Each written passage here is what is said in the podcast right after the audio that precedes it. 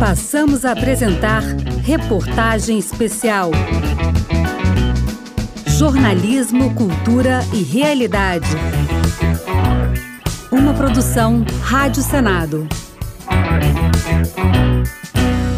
Em 1979, João de Santo Cristo saiu do interior do Nordeste para fazer história na música brasileira, por meio dos versos escritos por Renato Russo.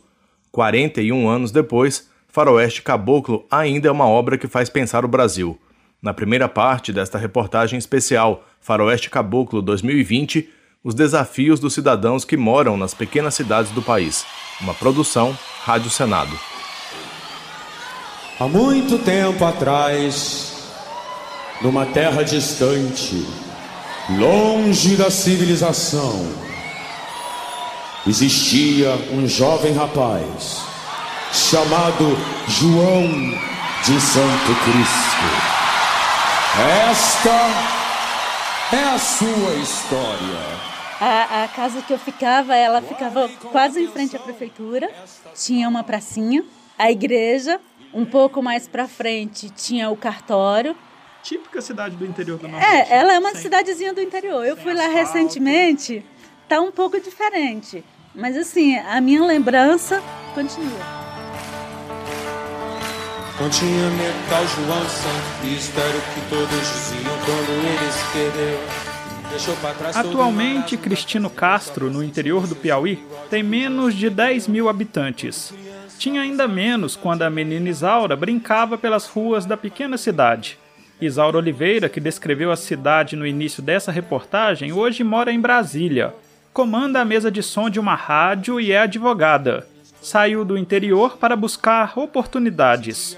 Assim também foi a vida de João de Santo Cristo, personagem de Faroeste Caboclo, uma crônica musical brasileira escrita por Renato Russo na década de 70. João era de uma pequena cidade do interior, como Edson Gomes. E eu sempre ajudava minha mãe. E aí a gente vendia pastel nos jogos que tinha na cidade, a gente vendia din-din nas ruas, a gente vendia galinha, a gente criava galinha ia vender para as pessoas que a gente sempre sabia que compraria galinha caipira. A gente vendia ovos. Então, a partir dali, dos meus 10 anos, eu comecei a vender, na verdade, roupas, pedi para minha mãe pegar algumas redes, alguns lençóis, algumas coisas assim de um de um rapaz que passava para começar a vender.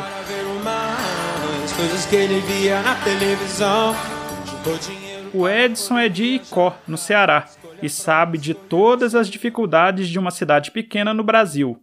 Isaura Oliveira sentiu muitas dessas dificuldades na pele: a falta de estrutura, a falta de presença do Estado, as faltas. A minha mãe morreu no parto, meu pai ficou com seis filhos, né? Eu sou a segunda do casal. O recém-nascido, a minha avó ficou criando. As pessoas da cidade, cidade pequena, né? Com o intuito de ajudar a gente, pediam ao meu pai para que ele desse a gente para eles, que eles iam criar a gente como se fosse filhos deles, né? Educação, tudo. Porque eles também tinham filhos, né? Mentira, Rodrigo. A gente foi, foi hoje é considerado trabalho escravo, né? Então nós fomos vítimas disso.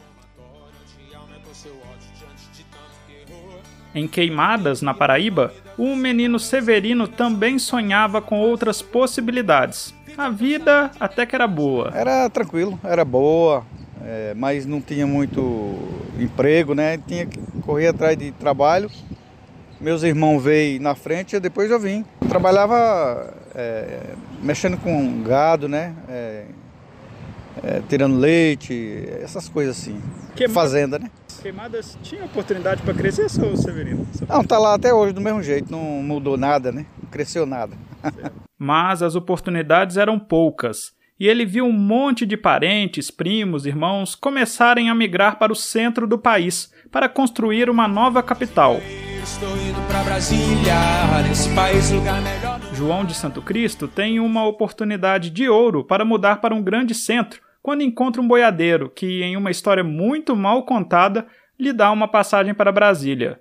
João é produto também de sorte, um produto da realidade brasileira, como aponta o cineasta René Sampaio, diretor do filme Faroeste Caboclo. O João de Santo Cristo, acho que ele é um pouco, muito do que tem na música, mas também um pouco de uma realidade muito dura que a gente encontrou pesquisando menores em situação de risco, os caminhos por, pelos quais eles vão e também tem um pouco do imaginário popular. Então, o João de Santo Cristo acho que é uma concepção que mistura muito do que o Renato escreveu na letra com a realidade brasileira e o drama, né? Sair do interior, pobre, muitas vezes é a única solução para sobreviver. Nos anos 70, ainda mais, como ressalta o ator Fabrício Boliveira, que deu vida a João de Santo Cristo no cinema. Primeiro, o que ficou mais explícito para mim é a questão do êxodo rural da década de 60 e 70, onde as pessoas saíram de suas terras aqui no Nordeste por conta da seca e querendo outras possibilidades de vida e de, e de trabalho, e vão para Brasília, construir Brasília, e outros vão para o Sudeste. E são tantos desafios em nosso imenso interior. Até mesmo a presença de um banco em uma pequena cidade encontra hoje dificuldade com o ataque sistemático de verdadeiras quadrilhas às instituições. É o que lembra o senador Otto Alencar, do PSD da Bahia. Ou seja, quando arromba ah, o banco numa cidade pequena do interior, o banco não reabre mais. Aí é que está o, o problema que essas pessoas que moram nas cidades menores se deslocam 100 quilômetros ou mais para ir um banco para tirar os seus recursos. Sobretudo as pessoas economicamente mais fracas, os, os, que são aposentados rurais, benefícios de prestação continuada, ou outros tipos de, de brasileiros que têm grandes dificuldades para locomoção.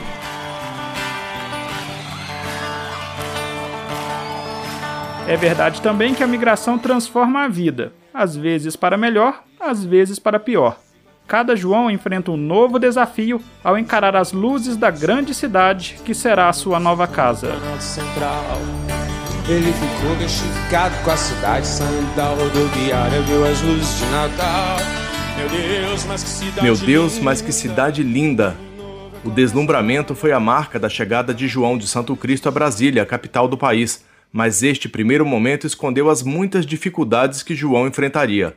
A migração das pequenas cidades para a capital do país é o que você confere a partir de agora, na segunda parte da reportagem especial Faroeste Caboclo 2020, uma produção Rádio Senado. Dizia ele, estou indo para Brasília, nesse país lugar melhor não há. Do interior do Ceará, de Icó, Edson Gomes sempre ouvia falar de Brasília, mas parecia uma terra bem distante. Era a capital do seu país, porém, ainda assim, não passava de um sonho. Olha, Brasília para mim até então era um sonho, né? Porque as pessoas do interior, inclusive, elas sempre têm uma visão de que quem mora em Brasília é sempre muito rico. Então, Brasília para mim se tornou uma coisa diferente, assim, sabe? Uma uma visão diferente de que eu tinha a oportunidade de crescer. Até que ainda bem jovem, na companhia de uma amiga, Edson resolveu tentar a sorte. Incentivado por outros conterrâneos e conhecidos que já estavam em Brasília, ele partiu de ônibus rumo ao Planalto Central. E assim como João de Santo Cristo, quando chegou, ficou meio bestificado com a cidade. Eu me lembro uma cena muito forte de quando a gente veio, porque eu vim de ônibus, né? E eu me lembro que quando eu cheguei numa, numa descida, eu vi aquele monte de luzes, sabe, que pegava ali o Lago Sul, pegava, pegava bastante coisa. E eu me lembro que eu fiquei tão encantado com, com aquela quantidade de luz, sabe? Aquele monte de luz que tinha assim, que eu fiquei. Eu, eu falei para minha amiga, eu falei assim: nossa, quantas luzes tem aqui. E João aceitou sua proposta e o ônibus entrou no Planalto Central. Ele ficou bestificado com a cidade, saindo da rodoviária, viu as luzes de Natal. Meu Deus, mas que cidade linda! No ano novo eu começo a trabalhar. Quando João de Santo Cristo chega a Brasília na crônica musical de Renato Russo, a rodoviária e a esplanada dos ministérios estão iluminadas com as luzes de Natal. O excesso de brilho, como foi para João e Edson, também chamou a atenção da piauiense Isaura Oliveira ao chegar no Distrito Federal. Aqui eu fiquei empolgada, que eu nunca tinha visto nada tão bonito. Muito bonito. E olha que, assim como muitos candangos, Isaura teve um contratempo, praticamente uma tragédia, na qual conseguiu sair viva no caminho entre o interior do Piauí e a capital. Foi salva por ser baixinha e por estar protegida no colo do pai de ônibus. Logo depois de Barreiras, de madrugada, um caminhão cheio de madeiras bateu de frente com o ônibus que nós vimos. Morreu muita gente, outras pessoas ficaram muito machucadas. Inclusive teve gente que veio para Brasília de, de, helicóptero. Meu pai teve um machucadinho no supercílio. Eu a vantagem de ser baixinha, né? Você não se machucou, né? Por quê? Não, por quê? Primeiro que eu estava deitado no colo do meu pai e segundo que a poltrona que estava na minha frente, a madeira passou e fechou a, a, a ponta de uma poltrona na outra. E ficou tipo uma casinha e eu fiquei embaixo. Severino José Barbosa veio para Brasília em 1972, com 18 anos. Saiu de Queimadas, na Paraíba. Três dias de viagem. Quando chegou à rodoviária de Brasília, nem sabia direito o que fazer. A sorte é que um irmão já estava na cidade e providenciou um táxi. Eu vim num, num, num táxi para cá. Meu irmão trabalhava aqui à noite e eu cheguei à noite aqui num táxi, numa DKV. então eu vim num, num táxi para cá e ele pagou o táxi aqui na frente. Aqui. E no dia seguinte o senhor já estava trabalhando? No dia seguinte eu já comecei a trabalhar aqui, mais ele aqui. O cineasta René Sampaio usou de sua experiência e do pai, um dos pioneiros de Brasília, para levar o clima da década de 70 e 80 da capital para o cinema. E eu posso te falar que eu usei muito da minha experiência, do que eu lembrava de como era Brasília, conversei muito com meu pai, lembrava do que era a vida naquela época com a terra batida, tinha terra para tudo quanto era lado, era tudo muito vermelho, né? Eu morei em casas que foram. Que, duas casas que eu morei, as ruas foram asfaltadas enquanto eu morava. Então eu participei desse processo de uma Brasília sendo construída, né? E Fabrício Boliveira, ator que interpretou o Santo Cristo, afirma que a história das pessoas que vieram do interior e construíram Brasília, os candangos, sempre precisa ser exaltada. Quem foram esses caras que construíram essa cidade que ele morava, né, Brasília? e, e, que dizem que esses candangos estão aprisionados, né, estão que, né, que o cadáver deles estão dentro das paredes, né, dos monumentos de Brasília. Estou indo para Brasília, nesse país lugar melhor não há. Quantos dos cadáveres presos nos monumentos e na história de Brasília e de seu entorno são negros? Quantos sofreram discriminação por causa de sua cor, como Santo Cristo? Ele ficou bestificado com a cidade sendo João de Santo Cristo, em sua saga, sempre era perseguido pelo preconceito por causa de sua classe e sua cor. O preconceito racial é o tema da terceira parte da reportagem especial Faroeste Caboclo 2020, uma produção Rádio Senado. Não entendia como a vida funcionava, discriminação por causa dessa classe, sua cor. Ficou cansado de tentar achar resposta, comprou uma passagem, foi direto a Salvador. Eu não sei se isso estava tão explícito na música, o fato do João ser negro, o fato dele sair da Bahia e ter um problema com a cor dele, acho que fala que ele é negro, né? A, a Bahia no país é o estado com 80% da população negra é, e que ainda tem racismo também internamente. Então eu acho que estava na música, mas a gente não percebia, não sei. Já tinha passado pela minha cabeça isso antes de fazer o filme mas não era, não sei, assim, acho que o, que o meu João sempre foi negro. Esse é o Fabrício Boliveira, ator, negro, baiano. Poderia muito bem ser o João de Santo Cristo pensado por Renato Russo. E na verdade, Fabrício deu vida a João na adaptação cinematográfica da música Faroeste Caboclo para as telonas. Mas a vida ficcional de Santo Cristo que não entendia como a vida funcionava e sofria discriminação por causa de sua classe e de sua cor, é extremamente real. Já ouvimos aqui cidadãos brasileiros que saíram do interior do Nordeste para tentar a vida em Brasília, como fez o João de Faroeste Caboclo. O estudante de jornalismo Edson Gomes, negro, foi um dos que fizeram esse caminho e também sofreu discriminação como Santo Cristo. E tudo começou quando ele foi comprar um cheiro verde no mercado para o seu patrão. E aí eles pediram para mim no mercado comprar um cheiro verde. E aí eu fui comprar esse cheiro verde tudo, e quando eu cheguei no mercado não tinha o cheiro verde. E aí eu saí do mercado no mesmo momento para ir em outro mercado que seria próximo também. E aí quando eu estava saindo do mercado, um segurança me abordou na porta. E aí ele falou para mim falou para as pessoas que estavam lá fora, na verdade, segura o negrinho, um, segura o neguinho que ele está roubando.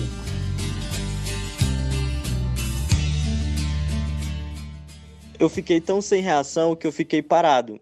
E aí ele veio, me agarrou, tipo, e eu fui tentar me soltar, ele me agrediu. E aí ele pediu para para me levantar minha blusa, para me mostrar para todo mundo que eu estava roubando. E ali na frente tinha um monte de gente que estava olhando, estava me olhando assim. Eles estavam me olhando de fato mesmo, porque eles acreditavam que eu estava roubando. Só que no momento eu me desesperei e eu pedia para que as pessoas que estivessem ali na minha frente, para que eles me ajudassem, que não deixassem que ele fizesse nada comigo.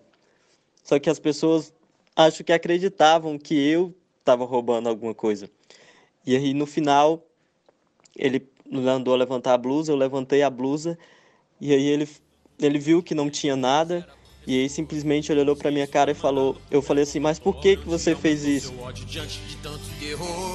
Não entendia como a vida funcionava, discriminação por causa dessa classe sua cor. Aí ele simplesmente olhou para minha cara e falou assim: "Você é negro e você tá com a blusa toda suja, certamente eu pensei que você tinha roubado alguma coisa, você só entrou e saiu do mercado".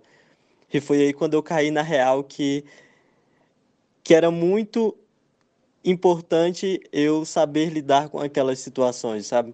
Mas foi uma coisa que me marcou muito, que eu tive que fazer terapia. O fato contado por Edson, na verdade, é muito mais comum do que se imagina. São vários preconceitos reunidos. O René Sampaio, diretor que transformou o sucesso musical de Renato Russo em roteiro e colocou a história de Santo Cristo no cinema, sabia que não dava para retratar o personagem sem mostrar toda a violência, de todas as formas, sofrida pelos negros no Brasil. Olha, a gente retratou a violência que o João Santo Cristo passa com bastante, digamos, tem, claro que tem um pouco de dramatização, mas com bastante verdade. E eu acho que a gente foi bem fiel ao que realmente aconteceria com o João do Santo Cristo se ele tivesse existido de verdade. É, foi espancado, foi estuprado, foi humilhado, e é isso. Eu acho que o João do Santo Cristo é, é um personagem um pouco triste isso, mas é infelizmente é um personagem muito real na vida do brasileiro médio, pobre, negro, de uma classe social menos favorecida. E o Fabrício Boliveira, que interpretou o personagem principal no filme, ressalta: a trajetória de Santo Cristo é a de um herói brasileiro. Um herói que sempre foi negro para ele. Porque um protagonista de uma música, um herói, não seria negro, tendo essa, né, essa história, né? Que é contada na música, né? Tendo essa história de vida, né? Essa história de vida ficcional. Eu acho que não. Eu acho que era isso, assim. O meu João sempre foi negro. De acordo com o Anuário Brasileiro de Segurança Pública de 2020, os negros são vítimas de 79% das intervenções policiais no país. 65% dos policiais assassinados no Brasil são negros, embora eles sejam 35% da corporação.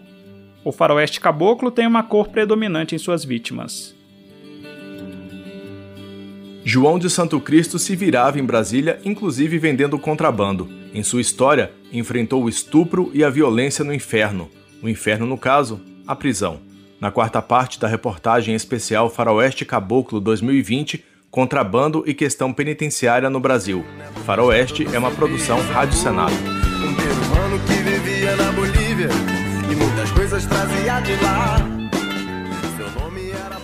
A letra de Faroeste Caboclo aponta diversos problemas na segurança pública lá da década de 70, que persistem e foram ampliados. Um deles é o contrabando. A ilegalidade acabou por ser uma das únicas opções de sustento para João de Santo Cristo, em conluio com um peruano que vivia na Bolívia, o Pablo. Mas aquilo que era feito de forma quase artesanal há 40 anos, hoje é um complexo sistema que envolve muitos crimes, e crimes pesados é o que destaca Eduardo Bettini, policial federal, que já foi coordenador geral de fronteiras da Secretaria de Operações Integradas do Ministério da Justiça. Existe uma conexão muito forte entre os crimes. É, existia essa cultura no local. As pessoas falam, não, isso é só contrabando de cigarro, é? ou então eles estão trabalhando com um cigarro. Mas se a gente for observar o cigarro, ele tem uma, uma, uma cadeia criminosa de 22 crimes associados. Vamos pegar um exemplo do cigarro mesmo. Né? É, se eu tenho o transporte do cigarro, por exemplo, ele é feito basicamente em veículos roubados, furtados e foram adulterados depois. E o combate ao contrabando, principalmente na área de fronteiras, oferece riscos aos policiais federais que diuturnamente mapeiam e enfrentam grandes quadrilhas que buscam entrar com todo tipo de material no país. Augusto Rodrigues, agente da Polícia Federal, trabalha na Tríplice Fronteira, Brasil, Paraguai e Argentina, e conta os desafios. Olha, quanto ao risco dos policiais, apesar de ser inerente à função policial correr riscos, né, nós aqui temos assim os riscos né, mais constantes é a própria operação embarcada, diurna e noturna, principalmente noturna, que exige realmente um, um grande senso profissional do, né, dos policiais, né, muita, muita atenção. As ocorrências aí que existem confrontos, né, que não são raras aqui na região do Lago de Itaipu e no Rio Paraná. Mas assim, é, de todo modo, o policial tem que estar preparado para isso. Né? Realmente, o que talvez seja um ponto crucial a ser falado com relação a isso é, ba o baixo efetivo. Mas de repente, sob uma má influência dos boizinhos da cidade, começou a roubar. Já no primeiro roubo ele dançou e pro inferno ele foi pela primeira vez. Como resultado da venda de contrabando e de drogas, Santo Cristo vai parar na prisão. Ou no inferno, como traduziu Renato Russo.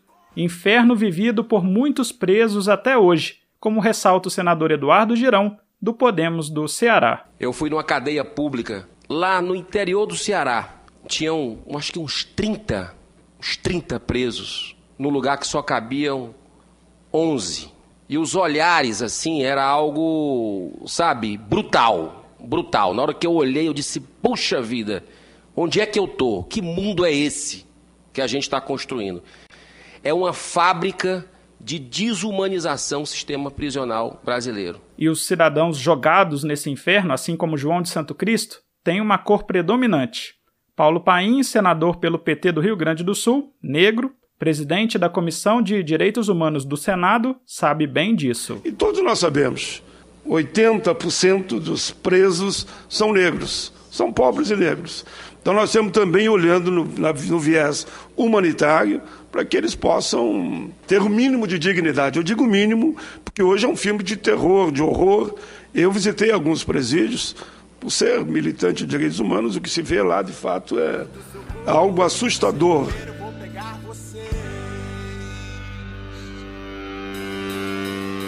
O Anuário Brasileiro de Segurança Pública de 2020 aponta que são 755 mil pessoas presas no país. Esse encarceramento em massa, como aponta o senador Antônio Anastasia, do PSD de Minas Gerais, precisa de alternativas. Uma delas, as APACs, uma associação com métodos de ressocialização dos condenados. Para que a PAC floresça, é necessário que haja uma convergência, uma cooperação muito grande da sociedade. Que o custo, de fato, é muito mais baixo. Chega a ser, em alguns casos, até um quinto do preso comum.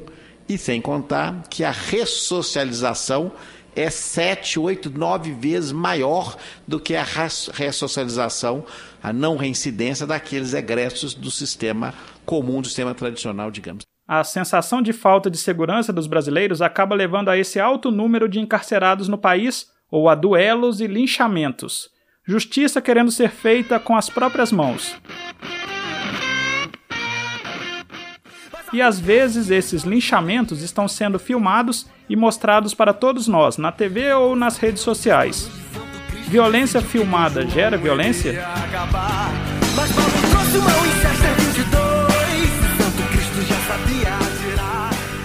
O duelo decidiria quem poderia ficar com Maria Lúcia, mas João não esperava a gente da TV que filmava tudo ali. O sensacionalismo na mídia é o tema da última parte de Faroeste Caboclo 2020, uma produção Rádio Senado. Apesar de ter, toda vez que eu ouvia a música, eu pensava no grande duelo com tudo aquilo que tem na música. Quando a gente foi fazer o filme, eu acho que a gente buscou um diálogo com a obra do artista, e desse diálogo veio um duelo mais focado nos três atores principais do filme, que são Santo Cristo, Maria Lúcia e Jeremias. O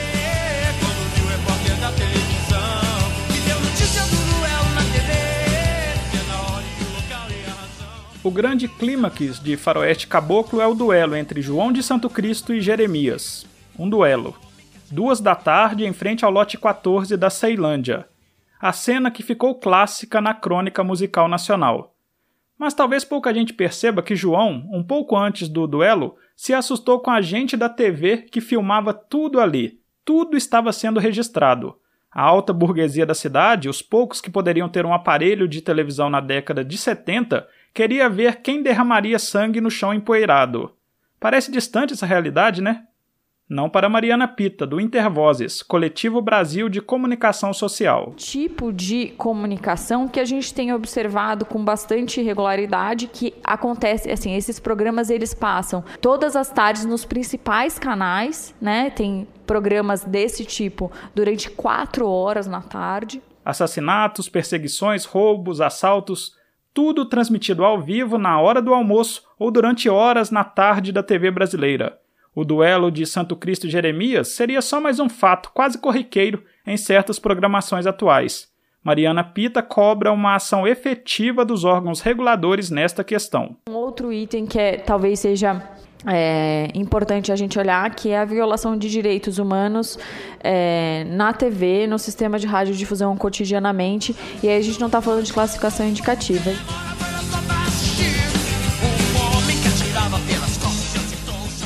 Outro fator.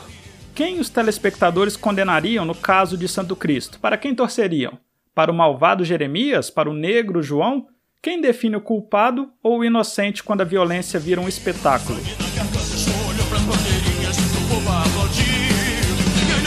Sugestão popular que vai ser analisada pelo Senado, que contou com 20 mil apoios no portal E-Cidadania, quer proibir a exibição de programas policiais sensacionalistas pela televisão aberta entre 6 da manhã e 10 da noite. O senador Teomário Mota, do PROS de Roraima, já apontou em discurso no plenário do Senado que, na verdade, a espetacularização da violência serve ao mercado e devia ser combatida. Tem uma rádio de manhã que ela toca muito música sertaneja aqui em Brasília, e mas de manhã ela faz um sensacionalismo que é uma coisa de louco. Então, isso vende, isso prende o, o, o, o, telespectador, isso acaba vendendo a propaganda, acaba realmente se destacando muito mais.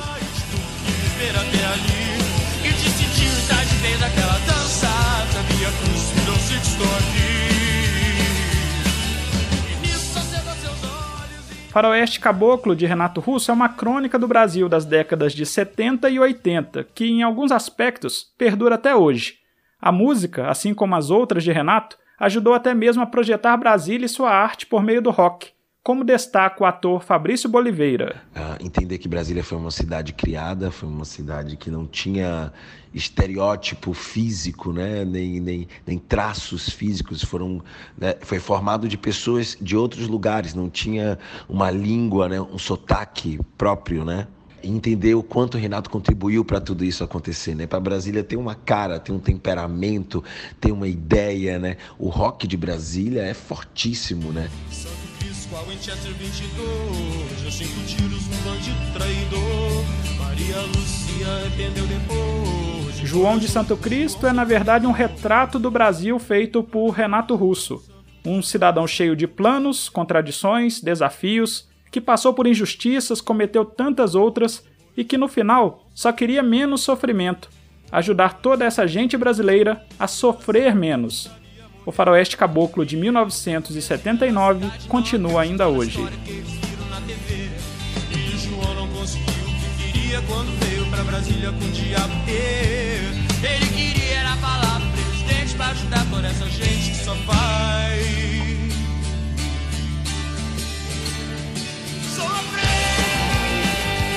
Você acabou de ouvir a reportagem especial Faroeste Caboclo 2020 a reportagem foi sonorizada com diversas versões da música Faroeste Caboclo, escrita por Renato Russo em 1979. Reportagem e apresentação Rodrigo Rezende. Locução e edição Maurício Desante. Você pode ouvir a reportagem completa no site senado.leg.br/rádio ou no seu aplicativo de podcasts favorito.